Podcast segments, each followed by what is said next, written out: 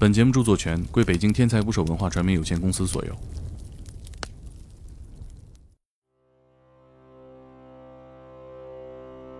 大家好，我是猛哥，这里是天才捕手计划作者刑警陈文章的系列节目。从警察的儿子到成长为一个城市的重案队队长，这里记录了陈文章从警十三年经历的怪案子和他与日俱增的对生活的恐惧。成为刑警，就像走进了这个北方老城的黑夜。今天是刑警陈文章的第二期节目，讲述了一种新型的犯罪，嫌疑人抓捕并不困难，但始终没有人获罪。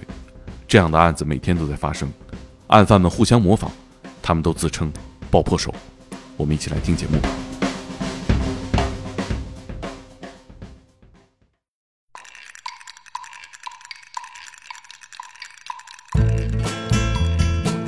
突然就发了很多案子，很多小孩儿，方式简单暴力，坐辆出租车跨省就过来了。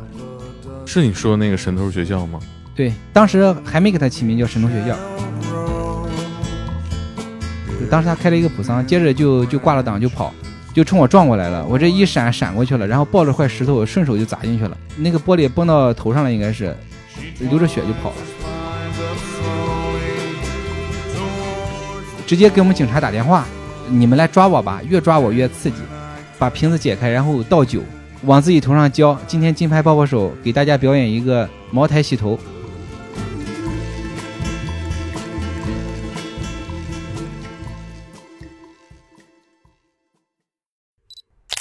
爆破手，你是什么时候听到这个词的？就刚开始疫情那一年，我们这儿就突然就发了很多案子，就是很多小孩儿。十四五、十五六的小孩儿然后到我们这个地方来偷这个手机店、烟酒店，然后就是方式简单、暴力，呃，就地取材，然后坐辆出租车跨省就过来了，遇到卷帘门就就地取材，用棍子撬开玻璃门，就用石头砸开，能用脚踹用脚踹，就想尽千方百计，就是暴力破门，不戴口罩，不带任何掩饰，这很反常，因为他。这事儿犯的光天化日的，对，所以很多就是现在发生这种系列盗窃的案子，一一晚上偷个五六家、七八家商铺的都非常少了。嗯，现在小贼也就只敢偷个电动车。嗯，难取证。对，敢偷电动车，敢偷个电瓶。嗯，那会到你这儿吗？这些小案子、小毛贼？呃，这这种案子也不算是小案子，是系列盗窃案子。呃，这个侵财类案件一直是这个公安机关打击的重点目标，嗯，所以平时的时候主业就是我们的主业还是要打掉这个团伙性犯罪、流窜犯罪，这种就是就是对老百姓，其实你破一百个命案和破一百个盗窃案子，给老百姓这个带来的这个安全感是不一样的，嗯，因为命案都离自己非常远，对，是偶发的，对，都离自己非常远，但是这个盗窃案子却离自己非是这个生活非常近。对，你说，你可能一辈子生活一辈子，你身边没没有没没经历过、没遇到过一个杀人犯。对，但是你谁没丢过东西呢？对，谁没丢过东西呢？嗯，我到现在我特别恨偷自行车的，别让我逮着。对，这些小孩就是不用任何遮掩手段，就直接就来暴力破门。你最开始能理解这种犯罪吗？就是一看都是小孩最开始就觉得这些小孩怎么怎么是这样的？一开始抓的时候，我们也不知道。然后去了那个地方的时候，是在一个学校里，啊，是拿监控找过去的。对，当时有监控呀，然后有车号，然后有给出租车司机付的费，然后我们找到身份之后啊，然后就找到这个地方了，然后把这几个小孩就抓了，一一看，嗯，都十四五，就是都是上学的年龄。是你说那个神偷学校吗？对，这是最开始犯案，当时还没给他起名叫神偷学校。嗯，到了。这是发了第一起，因为我们这儿很多年都不发这种系列性的这种，呃，影响性非常大的盗窃案了。因为一下子在繁华的商业街砸了七八家、八九家商铺，这影响还是很恶劣的，所以重案就上了。抓到人之后，结果发现都是小孩儿。嗯，几个人这次？呃，五六个小孩儿。哦，五六个小孩儿打了两辆出租车过来的，还打车来？打车来犯事儿？对，打车来做的案。嗯，那可能也不会开。对，当时他们还不会开车，嗯，这是发生了第一起，然后我们把人抓了之后，发现都是小孩，处理不了，嗯，然后就把人放了。啊，那可以给我们讲讲这个法条吗？呃，不到十六岁的这个未成年人只对八类重大暴力犯罪承担刑事责任：杀人、放火、强奸、投毒、贩毒、故意伤害致人重伤等等，一共是八类犯罪承担刑事责任。像盗窃呀、诈骗这种，他是不承担刑事责任的，嗯，并且你只能降格成为治安案件来处理。嗯，治安案件的等等于说就最多就是拘留。对，但是治安管理处罚法中又规定，十六岁以下这个违反治安管理处罚的，只能拘留不执行。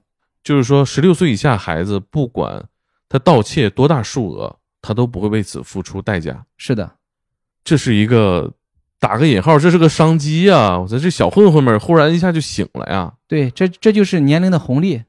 对，这红利也得打上引号，但是想想很可怕呀。那全国有多少小混混，有多少不想上学、想一夜暴富的呢？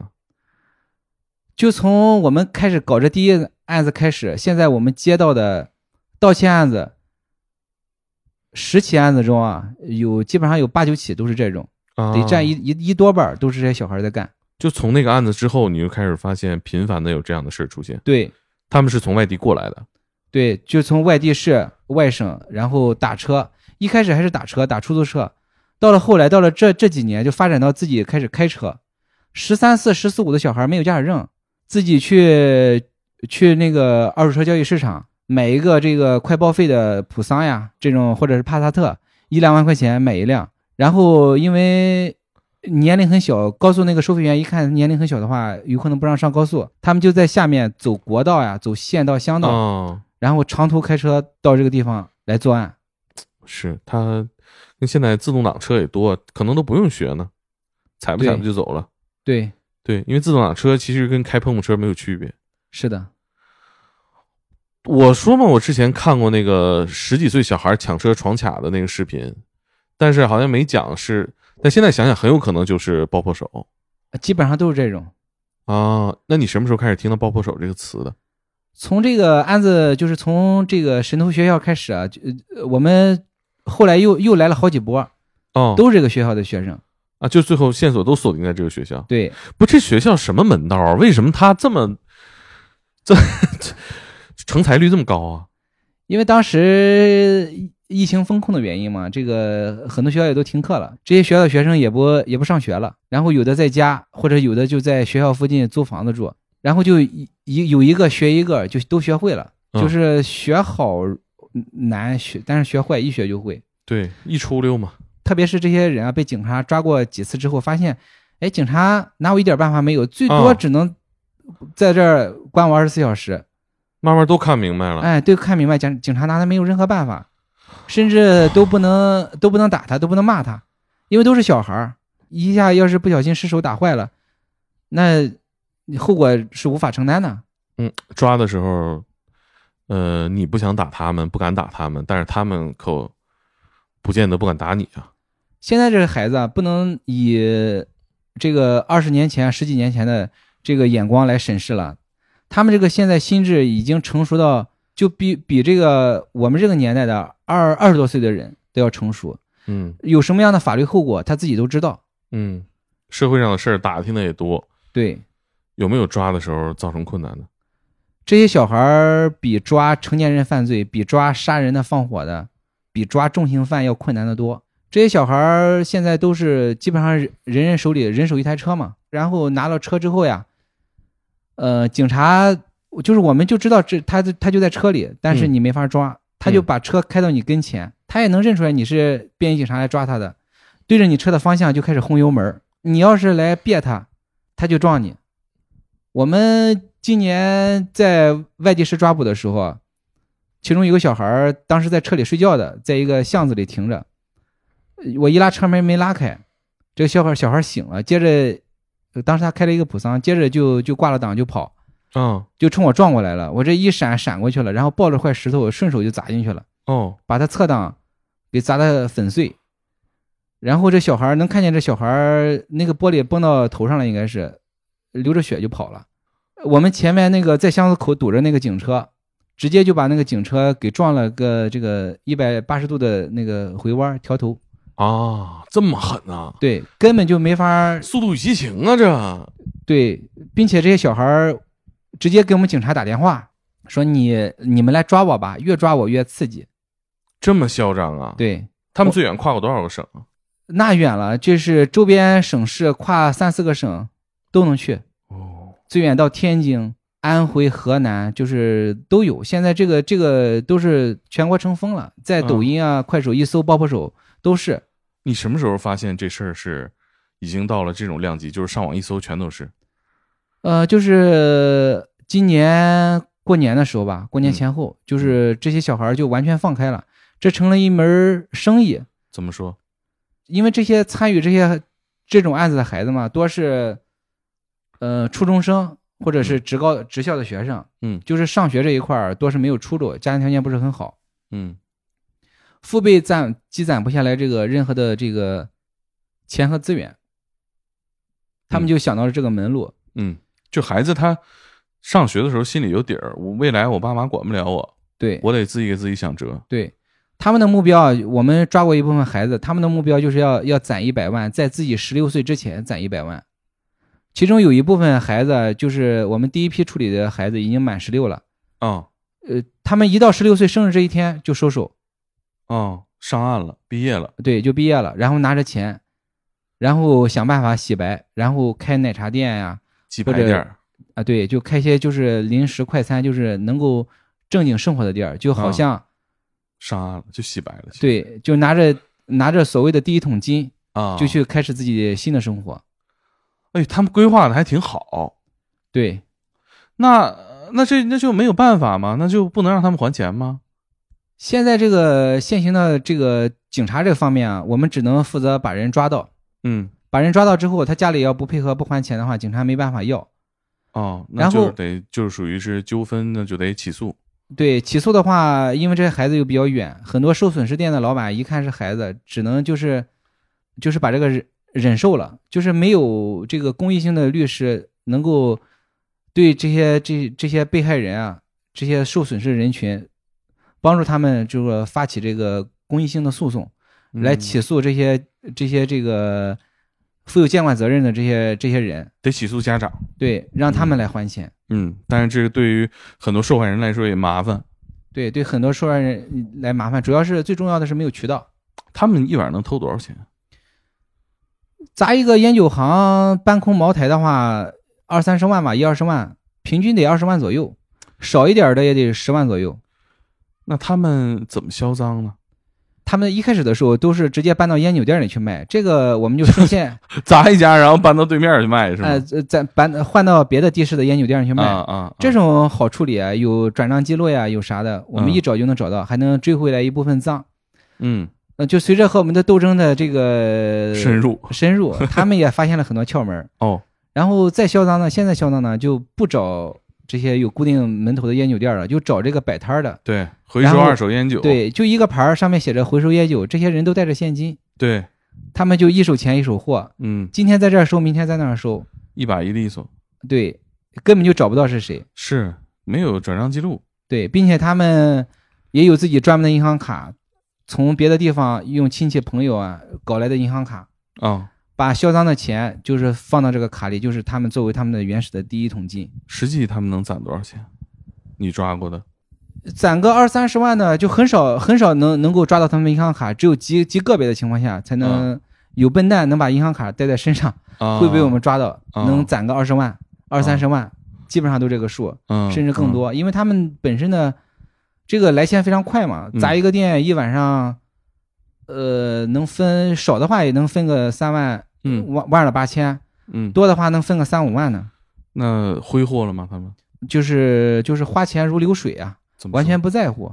他们那个呃这个快手和抖音都有自己的公众号，就经常会租这个劳斯莱斯，啊？一天两三万、三四万都舍得租，就为了拍一个视频。啊，就那这，那都是冒着风险，就吃着红利偷来的，就租个车啊，对，太无聊了。呃，寻求刺激啊，有些就是偷的，如果非常多的话，就是为了在这个这这些视频平台吸引流量，就把茅台啊偷的成箱的茅台，然后把瓶子解开，然后倒酒，哦，在地上浇地，把偷的那个小黄鱼儿，就是雨花石，五十块钱一盒那个烟，嗯，成条的把它掰断，就是糟蹋东西，用茅台干嘛了？浇地啊，就纯粹是玩儿。嗯，一群小孩，一人手里拿瓶茅台，然后在地上浇地，然后点火，看能不能点着，往自己头上浇。说今天金牌回收哥，今天今天金牌抱抱手，给大家表演一个茅台洗头。啊！我天哪，那那他因为有钱这个东西摆在那儿，就更吸引大家好奇或者模仿。对，现在如果搜一下这个短视频平台的话，你就不需要搜其他的，就搜爆破手，他们这些发的视频下面就有很多人留言，都是这些小孩儿，就是都是寻求合作、拜师拜师，然后哪哪哪有店，呃，一块儿来干他。啊，还有这种提供提供线索的，对，我去，我我昨天你给我讲完，我刷到一个那人说说啊，说这个听说爆破手要来我们这个城市了，今天晚上所有店面里所有东西都收走了，然后说就留了几个充电器，各位看着办吧。说明还是很广泛的有这影响力哈。对，我我昨天看了一视频，是你给我看那个去抢金店的那个，我感觉比茅台效率还高吧。他们是能弄什么店就弄什么店，就最开始他们刚开始干，只敢偷手机店，啊偷一些二手手机啊，然后偷手机销赃，然后后来就发展到就是开始搬烟酒店、搬金店，因为金店安保措施一般比较严，在大商场里就比较难偷一点儿。然后遇到合适的金店就进去干一把，遇到不合适的就是金店每天他他都都要清盘要收走。对，嗯、所以这个偷成的几率也不是很高。烟酒店啊，它里面的货很多，嗯，它每天要往仓库搬的话是很麻烦的。对金子容易收啊，对，嗯烟酒店它是收不掉的。而且茅台也是硬通货了。对，茅台、香烟都是硬通货，在哪儿销赃都好销。那你呃抓到他们有跟他们聊过吗？他们什么样孩子？一开始的时候，这些小孩儿还都挺横，需要这个说服教育，然后给上上课，嗯，能讲一讲事儿。到后来，这些小孩儿发展到随着我们抓的越来次数越来越多，一批批的小孩儿，呃，不但是那个神农学校了，然后周边的其他的省、其他的市，就是蔓延开了。然后他们都学会了，来到之后，第一句话就说：“警察叔叔别动手。”我都说，嗯，你就怕你们打他。对，怕我们打他。实际上，这些小孩嘛，你也没办法，没办法怎么他。你而且也因为就只有抓捕的时候会动手，对吧？抓捕的时候，如果拒捕的话，像开车撞的话，对，嗯、会可能抓捕的时候会会采用常规的或者非常规的这个抓捕手段。哎但上了手那肯定打他呀。他他妈开车撞警察呀，动手那肯定得打。但是到警察局全是监控嘛，现在对他们也都知道。对，这些小孩儿就是对法律啊，就是完全没有任何敬畏之心。他们最喜欢干的一件事情除了钱之外，喜欢就是直播盗窃。嗯他们还开开直播，对，好家伙，我们这回得罪俩 短视频平台一下。我们这个这个做了案子，呃他这个这个地方做了案子之后呀，发了案子之后，现在我们也学聪明了，先就是搜到附近的，然后找这个短视频。哦，就是说他们偷完了东西，马上会在附近发个短视频炫耀一下，一边偷一边发。那你就等于顺着网线就把人给抓了。啊，对，那他们就一点都不害怕吗？就是明目张胆的露脸，那那抓进去了，在里边能关多长时间？关不了多长时间，就最长只有二十四小时。如果你是你是晚上抓到他的话，对啊你早晨就要放他。早晨抓抓到他的话，你当天晚上也得放他。对，隔天了嘛。对，就隔天了。那你们这种情况会跟他们还交流什么吗？因为已经知道他们这种就是小赖皮狗一样。一开始的时候，我们还和家里和这些人的家长联系，让家长领回去。嗯，后来就是有的孩子这个都一百多次前科，我们这儿最高记录有个孩子一百二十次前科，是他被抓了一百二十次，还是他犯过一百二十次案？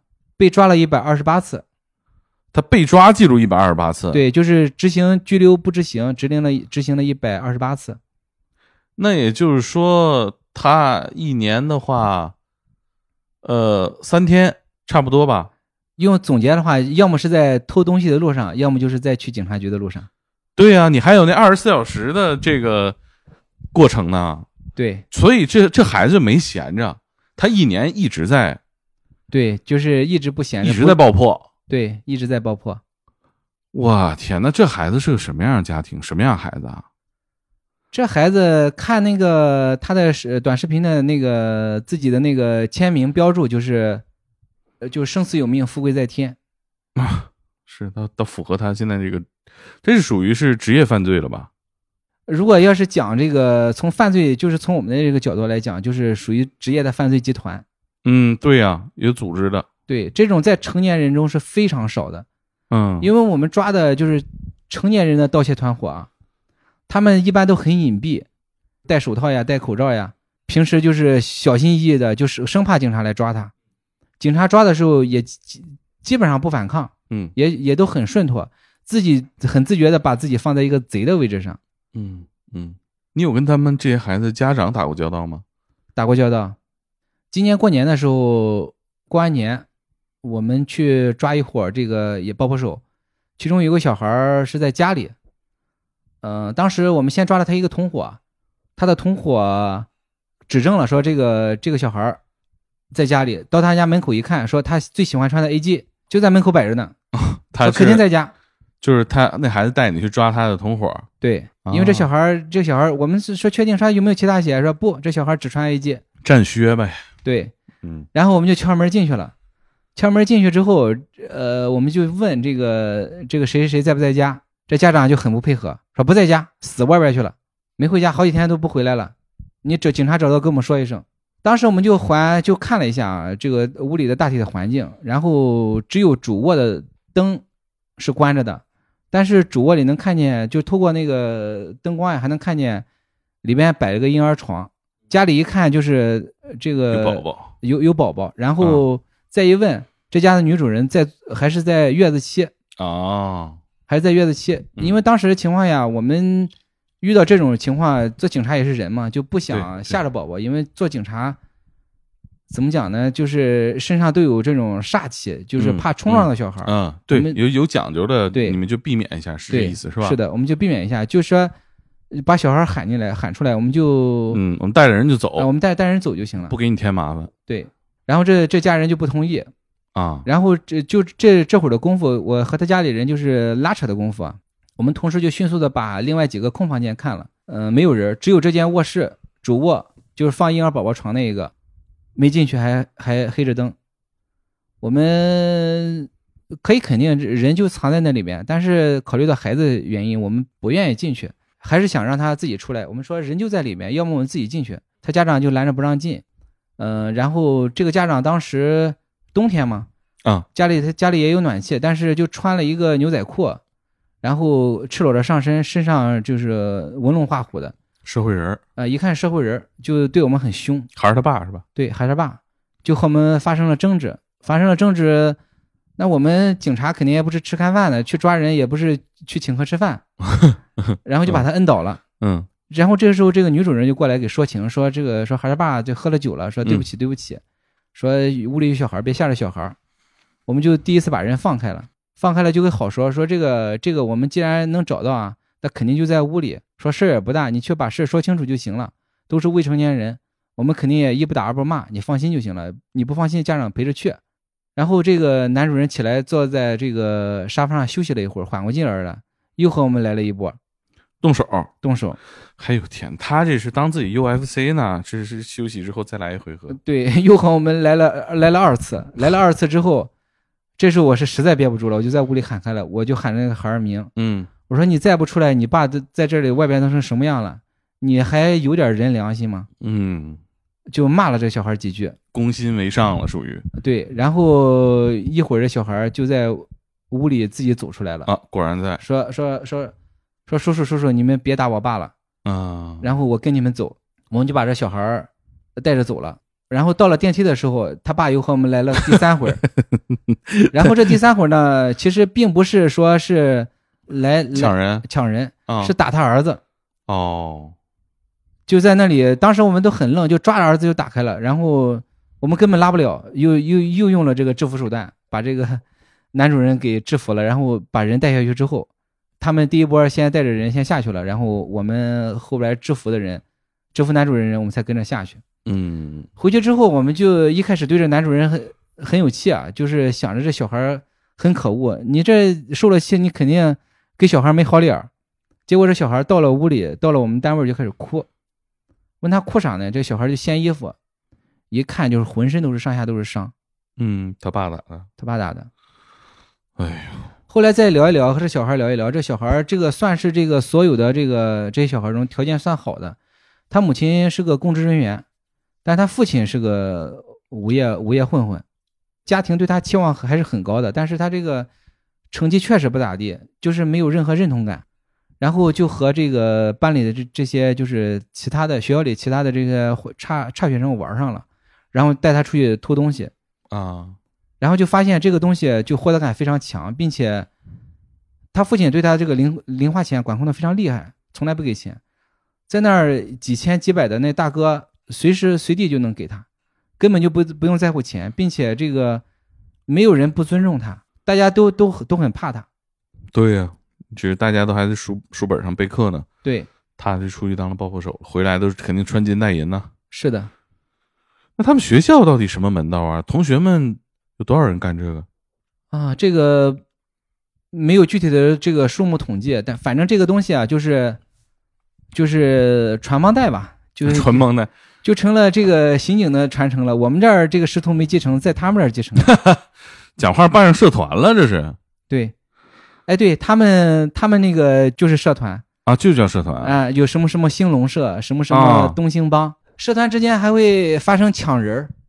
哦，抢人就是后备储备人才哎，对，就是储备人才。如果这个发现了这个合适的这个年龄段的十三四的孩子，他们拉着入伙，然后其希望他之星。对其他人也拉着入伙，然后两帮就会发生争执，其中还有一起是因为争执把这小孩给砍成重伤的。哦，那这个就就是在你说的那个需要服刑的八项里头了，对，致人重伤。对，这就是属于我们嗯可以处理下去了。嗯，但这种案子不常见，他这后备力量是不是也给他们分红啊？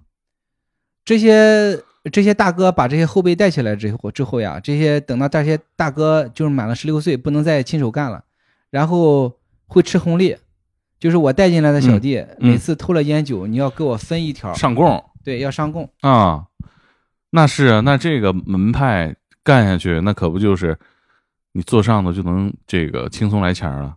对我们抓到这些大哥之后呀，就是满十六岁的也没法处理，按掩饰隐瞒犯犯罪所得也不够罪。嗯，是啊，那这个那怎么办呢？那每天给你们工作增添了很多这种你说大不大，说小不小的事儿，钱也要不回来。呃，只能是打击。然后现在这个治安管理处罚法说要修改，然后未满十六岁的人，这个呃违反治安管理处罚这个拘留的规定，应该要是是是要改成一年之内第二次违反就要执行拘留了。嗯，有道理，有必要。嗯，这样的话，这些小孩就可以把这个责任年龄降到十四岁。对，我觉得这个立法初衷是给年轻的小人类一些犯错误的机会，但不能无限给。对我们是说，这个人都有犯错的时候，犯错的时候我们允许他改。这个未成年人保护法最初衷是要保护未成年人的。对，因为这个我包括我们在搞这些案子的时候，和这些就是未成年人这个专家保护专家聊天啊，他们也说，这个小孩的大脑的发育啊确实和成年人不一样。嗯他十四岁的时候看待这个事物，嗯，和二十岁的时候看待这个事物是很明显不一样的。对就说是他们因为大脑的发育还不全，造成这个情况。那我们其实就很无语，他要是呃发育不全，他就可以一直利用这个红利来进行作案吗？对，就是你你那你要是一直发育不全，也不能让这个世界来适配你发育不全呢，不能让别人为这买单呢，对不能无限次给机会，不能以时间跨度为为为机会，对吧？对，并且这个这个爆破手这个这个行业在全国范围之内都是有大范围的蔓延趋势，哦，是大范围的蔓延。我们搜的话会发现这类视频在不同的地方、不同的省对，份在全国各地都有。嗯现在全国各地，呃呃，就是处理这种案子都都非常棘手。啊，我看你们拉了一个这个全省的这个同行群是吧？对我们搞了一个同行群，就是专门来搞这个未成年犯罪的，群里有三百多人。我们都是警察对，每天大量的任务就是在群里找这些小孩儿，啊，然后兄弟单位抓获了之后，然后就会报这些小孩儿的名字、身份证，然后说有需要的兄弟过来接龙。就是正在查他的，就是有有案底的，对吧？对，就是还没抓到，啊在其他地方犯案呢还没抓到的，因为这些小孩儿都很难抓。哎呦，我们在这个同事群里面接龙，买个奶茶，订个咖啡。你们在同行群里面接龙是抓人啊，呃，我们是接龙接货，接货，对呀、那相当于抓了他之后，这一溜的案子也就算破了呗。对，然后接完龙之后就得无条件释放，啊，嗨，然后他们出去之后继续作案，和不管是和他们的家人沟通还是怎么样，完全无效，因为这些孩子已经见到了红利，见到了钱，是，他们用短短的一年两年能够累积到他们父辈一辈子都累积不到的财富。所以，我们任何的说服教育，你好好读书呀，将来做个对国家有用的人，没有任何用，说教是没有任何用的。是，我觉得最主要一点就是上升通道窄嘛，对，就是学校的学历并不能帮他找到工作。你说那个神头学校是个什么水平的学校？中专，是个中专技校。嗯，你看，就是就是没有出头之日嘛。他一想就，对，最开始这个就是从这个学校开始蔓延开的，从这个学校蔓延到其他地市，就是像瘟疫一样，就传播速度特别快。是啊，而且我觉得最可怕的是，他们打破了一个底线，就是我们遵守法律呢是法律底线，是吧？其实我们也有道德底线嘛。他们打破就是道德底线，就是我我毫无介意我是一个罪犯，是的，我还怕别人不知道我是个罪犯，我还得是知名罪犯。对他们的标签儿，就是经常的短短视频的标签儿，就是英雄不问出处，爆破不问来路。是啊，就是嗯亲戚们看到的可能性也不低呢。对，有的时候我们抓到的人啊，去起赃的时候，这些小孩会把偷的烟啊、酒啊，就分给他的亲戚朋友。其中我还抓到一个孩子，嗯、这个小孩他他的姑姑家盖房子的，盖房子要给工人发烟呀。嗯他个农村条件不好，这个小孩就很仗义，啊，就拿了十条烟就给他姑姑，还都是好烟。一般农村发烟就是七八块钱一盒的烟就行了，他拿拿了这三四十块钱的一一盒的烟，就直接给他姑姑了。他姑姑也明知道这些烟是怎么来的，嗯但是就笑纳了。嗯，这环境也是在这个时候暴露出来一个问题，就是这环境并不会很难接纳他们，没有大家想那么难。对，主要是社会发展的太快，这些现在这个都是宣传这个一夜暴富。是啊，而且我觉得透过这个能看到一种孤独吧，就是你说大部分孩子，中国的孩子肯定还都是向好的。我我想象着我们好好学习，我们未来考一个好大学，我像抖音里那些哥哥姐姐一样享受大学生活。毕业了也会迷茫，但是我可以找一个工作，躺平也好，卷一卷也好，看我自己喜欢的动漫。我觉得大多数孩子一定向往这样生活。这些孩子在网上或者说在线下，通过这种方式成群结队，我觉得是也是一种逃避，就对真实生活的逃避。他们用这种在法律范围之外，每天去消磨时间。你像你讲到他们，呃，一起去这个拿茅台洗头啊，就这那的，那不就是祸祸害时间吗？其实就是，对，呃，这些小孩能在一起，还有一个就是有认同感。嗯如果不是因为这个原因，他们觉得自己就没法出人头地，没法获得认可。这些孩子就是农村的孩子，这些孩子如果按照正常的途径，他们是考不上高中的，嗯，对，没有什么好学校上，将来十之八九就是家里如果有钱的，能能去个中专技校；没钱的话，大概率也就是回家务农务工，然后像像他重复他父辈的生活，在农村里摸爬滚打一辈子，然后盖个房子，娶个媳妇儿。你像过去，呃，人和人之间的那种落差不那么容易体现出来。对你像古代一个农民，他跟一个城里的富豪，他很难见面儿，对他也很难理解那种奢靡生活。但是现在在网上，你想看什么样的生活，你都能看着。对，但是呢，看着了并不意味着你跟他离近了，你只是看一看而已。所以我觉得很多孩子可能就迷失了，他失去了自己的坐标，他不知道我现实生活当中我存在的位置和我看到这个世界到底是什么距离，其实非常遥远。是的，所以他只能只能构建了一个没有距离感，就像海市蜃楼一样。就想想其实挺可怜的，就是我我他们长大，他们听的是创业故事啊，这个富商的故事啊，然后知道了很多人啊，不管他们叫他们资本家也好，还是叫他们所谓的偶像也好，他们知道这个世界是存在暴富的，但是他们不掌握方法和机会。对他们给自己的起的外号，除了爆破手以外，就叫就叫财富的搬运工嘛。就是 就是把人家的财富搬运到自己这里来呗。对，是的。你跟他们交流过吗？他们对对这些就是道德层面的思考交流过，他们就是没有这种，就毕竟还是孩子，没有这种道德观。嗯然后在我们我们这个临近的一个地市，一个隔壁地市，嗯在那个地市里，那个那个地市的孩子偷东西的非常多。嗯然后当地警方给统计的，就小孩子自己成立的这这种什么帮派社团，有五六十个之多。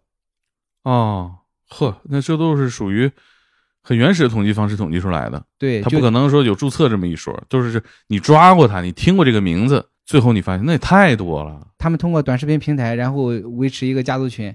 啊！现在这个互联网工具也丰富，对，家族群，哎呦，那你说这，你说这犯法了吗？就是他发短视频这个事儿好像不犯法，但是这内容犯法了吧？直播盗窃肯定是犯法不对的，并且在网上随便一搜，都是拿着赃物出来炫耀的，香烟、茅台、黄金首饰，这些很明显是不对的。我觉得可能技术进步的过程当中，它有一个问题，就是这个东西很难审核。比如说，他现在大家就是说露肉露多了，直播的时候深夜那种擦边直播，露肉多了，机器能审核，直接就给你封了。但是你说你拍了一堆金镯子，你说这是他话也没明说，加了点暗语，你你好像也很难审核。最主要还是就是炫富嘛。嗯，对，而且我觉得这事儿太危险，就打破道德底线了。他原来原本啊，有很多孩子可能还在犹豫，是的，我我是嗯找找工作呀，大不了我去干点儿服务行业，辛苦点儿。但你有这些东西之后，可能他就更容易滑向另一边儿。就是我我们看待这些打破了道德的事儿，我大家还是得表达一个态度，尤其是我觉得媒体也好啊，成年人也好，得表达一个态度，这是不能被容忍的。就像我们不能容忍很多犯罪一样，这种犯罪也不能容忍。其实现在就是这一类的犯罪，对这个咱普通的老百姓侵害是最大的。对，开烟酒店的其实都是普通人，对你可能，你你你买这些货的钱也是借的呢。对，我们就搞过有一个，我们去破的一个案子，有一去年过年的时候啊，就有一个年前借了二三十万进了货，嗯，准备过年好好卖货的，小赚点儿。嗯，对，结果一把就被人搬空了。这是创业之路戛然而止。对，一个普通家庭如果遭受这二三十万、一二十万的损失，不能说是灭顶之灾吧，也得好几年缓不过来。对，伤元气了。对，但这些孩子就是完全是不在乎的。我们和这些孩子聊过，他说：“叔叔，我们又又没偷那些那些小店，我们不不偷小超市，这些开这些店的都有钱。我觉得他们就别自圆其说了吧，别别假装自己能够自洽，你懂啥呀？就自己还在这整上道义有道了呗，属于是。对，只偷这个有钱人吗。他们眼中有钱人，只是因为他们实在太没钱了，觉得这些有钱人其实就是普通老百姓。对，再说了，人就真有钱，人人家怎么着了？你那你就得就是破窗而入啊。到十六岁不能追责吗？不能，生日的当天都不能追责，得过了生日的第二天才能追究刑事责任。这法案什么时候通过啊？得看国家立法层面嘛。这个我们在看网上看了有很多这个草稿，应该是国家也意识到这个问题。现在这个未成年人犯罪成这个就职业化，就是犯罪集团，就是已经就超出人的底线了。你不能用传统的礼仪道德这些来约束他们，你不能拿孩子的眼光再来看待他们了。如果继续这样的话，这种这种这这股风你是刹不住的。嗯嗯，还是得打击。这些孩子其实说白了，你要是能把他处理下去，他还是害怕。我觉得如果你说大概明年会这个事儿会落实的话，那其实他们的窗口期也非常短了，很可能会更加疯狂。会降到十四岁，啊，对，那等于说是他的犯案的能力也是一个门槛儿了。可能对十三岁的孩子，他他就是，十一二岁的孩子毕竟还很小，胆子还很小。嗯等到他学会这个，就是一次和一万次的区别吧。第一次去作案的时候，心里还是非常恐慌的。就包括我们抓抓了这么多，第一次去作案来的，第一次被抓的小孩儿，心里都非常害怕，都哭呀，都害怕，都都都都说自己痛改前非，叔叔再也不敢了，再也不偷了。嗯。但是，一旦第一次被抓了之后，然后这个就彻底敞开了，他会跟着这些小孩儿做很长一段的时间的心理建设，包括这些小孩儿就是入伙的时候，也不是上来就偷，他都、嗯。都是带着这些这些刚入伙的小孩儿，十二三的小孩儿先去观摩，就是看这些大哥前辈们怎么搞，然后搞上几次，一看大哥前辈被抓完了，哎，没事儿放回来了，这小孩慢慢的、慢慢的就把这个心里这个担心和恐惧就放下这个包袱了，然后就开始就能干了。嗯，哎，其实是个教育问题，就是如果他是成年人，或者说十六岁以上，呃，他对自己有这个行为呃责任了，那你可以通过暴力去解决，比如说抓捕啊、判刑啊。但是如果是孩子的话，其实你就要去教育他，你要让他知道明辨是非，这个过程就挺困难的。这是还是家庭教育，从小的时候，现在这些我们抓的这些孩子，能够看出来啊，大部分孩子就是家庭上还是属于管教的，是大部分父母都是忙于生计，对孩子的交流很少，没有办法，现在生活节奏都很快，每个人都想着怎么赚钱，是你像现在小孩四五点放学，正常职工都接不了孩子。对，是的，那你也有儿子啊？因为这这基本大部分都是男孩犯罪吧？女孩也不少，哦，是吧？对，女孩也很多，嗯，那你有过这方面担心吗？就是你在有没有想过，我是不是教育上也有一些缺位啊，或者是我我有没有地方说错了？搞案子的时候也是在时常反思嘛，就是担心自己的孩子你同学什么的，是吧？，对，即使自己的孩子他就不不是这样的，然后会不会有其他的小孩儿会会引诱自己的孩子，就是这样，有都会有这方面担心。尤其是做警察时间越长，我们叫做警察时间越长，心越小。打个比方来说，就是我打电话给我爱人，他如果一边不不接电话，我就很慌，嗯，心里就会有各种不好的想法。是，但其实是很正常，他有时候确实没听见，要打两遍不接，这个这个脾气就上来了。啊，是，就很紧张。就是我做警察时间越长，心越小。对孩子也是这样，就是老是担心他将来不成才也不成人。呃，午饭的时候，文章给我讲过，小孩下楼去倒垃圾，原本五分钟路程，十分钟回来，他觉得不对，最后审出来孩子家里偷两块钱去买了个好吃的。我觉得，其实这来说都不是大事儿。那你这些事儿你会怎么给他讲呢？就是说，呃，你像这个小是非，你肯定肯肯定能告诉他，嗯，不能拿家里钱，不跟大人打招呼。那这样的社会事件呢，你会给他讲吗？你说爸爸今天处理一个事儿，这种不会给他讲，这种给他讲的话，有时候和爱人讨论的时候，嗯、其实小孩都是很聪明的。我孩子八岁了，嗯我和爱人在讨论事情的时候，有时候也会聊一些案子，就是讲到这些小孩的时候，我儿子会突然问说：“爸爸，你们为什么不抓了他呢？”我都不知道该怎么回答，我不知道该怎么面对这个孩子。我能我能告诉他这这个十六岁以下这个盗窃不犯法，没办法没办法告诉他，可是你不担心他去别的渠道去了解吗？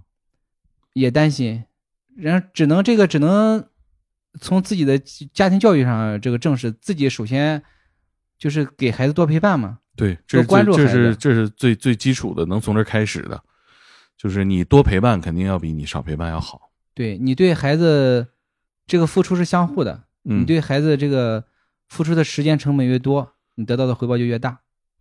那你抓的这些小孩里边有没有让你觉得还挺同情的，或者说你愿意跟他多讲两句的？就是刚才是聊的那个挨打那个小孩，那个小孩其实家庭条件确确实挺好的，就是父母对他就是管教过于严厉。嗯嗯，是我我记得你写过一个故事啊，那个故事我挺喜欢的，就是他虽然不是爆破手，但是他可能比爆破手还狠一点，是个抢劫的，是吧？对，呃，这个男孩呢，就是抢车，然后拉人，然后最特别的一点是他抢故事，对，他让被抢这些人给他讲自己的生活，然后一一聊就一下午，可能一晚上，对，然后再给这个人赶出去，讲的好就再问问，讲的不好就赶出去，然后他继续开着车，他还留下自己的姓名。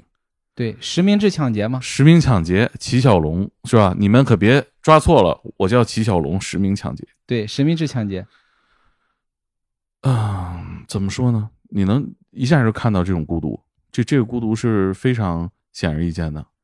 能够能够感受到，因为这个小孩吸毒，嗯呃，我们所有接触的毒品类犯罪啊，这个都是和朋友一块儿吸食，几个毒友一块儿一块儿弄，嗯，这才有意思。对，这个小孩儿吸毒啊，都是自己买了毒品自己吸，甚至他就是翻车那一天，嗯也是自己在在车里吸毒，然后吸食这个过量产生幻觉才翻的车。嗯，对，你们到那儿的时候，就是也是因为他翻车了，然后你们得到线索，最后去找到了，但是他也人却不在，对吧？对，是的，嗯，大家可以去看看那个故事，呃，那个故事叫叫什么来着？孤独的盗抢者吧。啊、但是搜文字好像搜不出来。我觉得大家搜这个陈文章吧，里边有合集，都能看得到。还有一个细节我印象特别深啊，就是觉得很孤独，就是这孩子他抢了车，他不是到处跑嘛，就跟这个爆破手一样，一直在路上，对吧？是的，我记得里边你提到，你们就知道他是吃喝都在车上，步履不停，所以不好抓。但是呢，你到一个加油站堵到他的时候，忽然意识到他拉撒也在车上，他正开着主驾驶的门，露出个屁股在窗外拉屎，是吧？对，是的，哎，我就忽然觉得这个细节特别生动，就是他已经不安全感到这种程度了，他拉屎都不下车。是的，拉屎、吃喝拉撒全在车上。啊，就是他唯一的有安全感的地儿，就是这么个小空间，能让他随时逃走。是的，太可怜了，虽然他他犯罪也很难 很难饶恕吧，但是没杀人，对吧？没杀人，只劫财抢抢故事，听别人的人生，甚至给别人人生增加负担。他有时候看到了这个别人的微信里，如果要是有家庭的和别人在聊骚，他就会把这个聊天记录发给对方的这个老婆或者是情人，让他知道这个男的在外边也不是什么好东西。嗯，对，里边还写了那个男的，一开始还因为害怕，因为这个齐小龙拿了把刀嘛，对，他拿刀指挥很多人，但是他没伤过人。但这男的不知道啊。后来要泄露他的这个出轨的事儿，这男的直接死猪不怕开水烫了，对认命了。最后给他扔下车了，是吧？给打了一顿。嗯他很少伤人，呃，也是非常，虽然性质很恶劣，抢了六个省市吧，嗯，性质很恶劣，实名制抢劫三十多起。嗯 但是非常有意思的是，一个抢劫犯抢车十几万、几十万车都抢，还居然会抢人家的玩具。哦其中有一起案子就是抢了司机的这个玩具小汽车，那是司机哦准备送给他儿子的礼物。哇，这个细节，哎呀，我 这这是孤独到，这太孤独，这就是童年时候巨大的缺失。对他本身年龄也不大，我记得也是不到二十吧，嗯、对，二十多岁多一点儿小毛头小孩儿。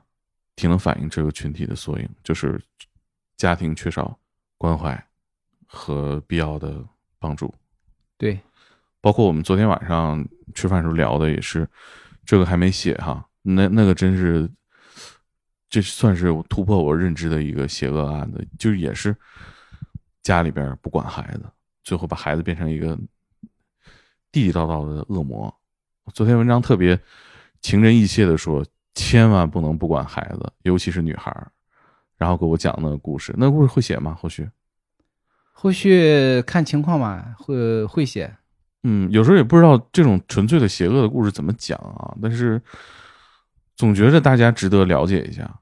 对，是值得了解的。其实，这个未成年人犯罪这个事情啊，他们做出来的恶就远比成年人要要恶得多。他们是完全不计后果，没有任何意识的。而且没有目的，不就没有没有没有不计后果，而且他不求回报。对，成年人他还有一层道德底线在束缚着你。你当你突破这门道德底线的时候，嗯，呃，是一个非常困难的。但是对于一个未成年人来说，突破道德底线嗯，反而是一个比较简单的事情。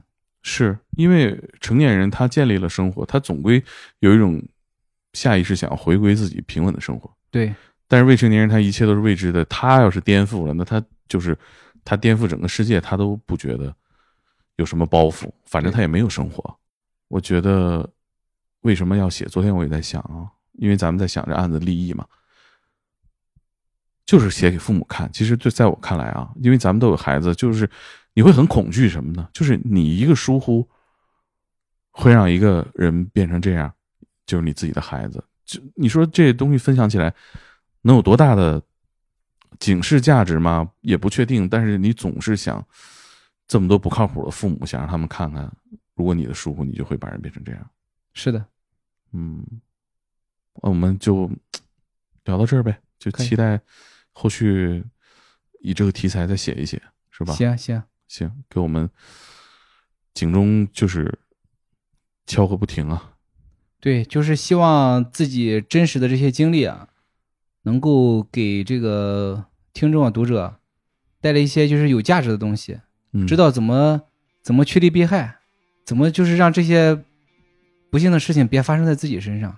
其实嗯所有的所有的根源，溯源的话都能溯出来。是，我们其实就是通过这些溯源，能让大家对这些有更深的理解吧。还是希望这个普通人能够更多了解这个真实的世界。对好，那我们这期就聊到这儿，